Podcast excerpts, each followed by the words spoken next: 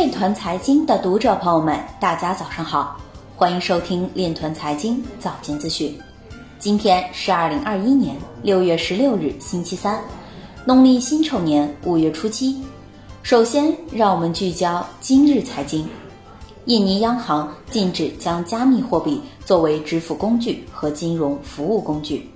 多个拉丁美洲国家的议员表示对比特币有兴趣。证券日报表示，夯实区块链产业发展根基是当务之急。有分析人士指出，预计国内矿企和交易所将进一步加速全球化布局。Q2 散户投资者调查显示，百分之八十七的受访者表示计划在下一个季度增加持币量。有数据显示，萨尔瓦多比特币转账较去年同期飙升约四倍。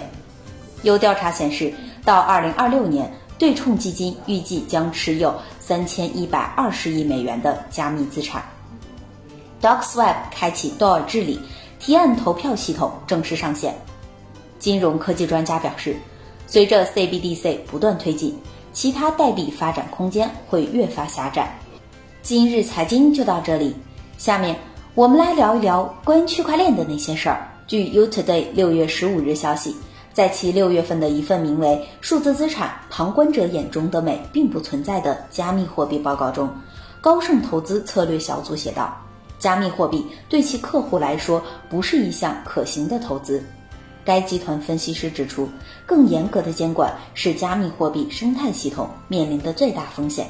此外，高盛指出，技术进步可能会使区块链过时，尽管他希望该技术能够提高企业运行效率，并防止滥用个人数据。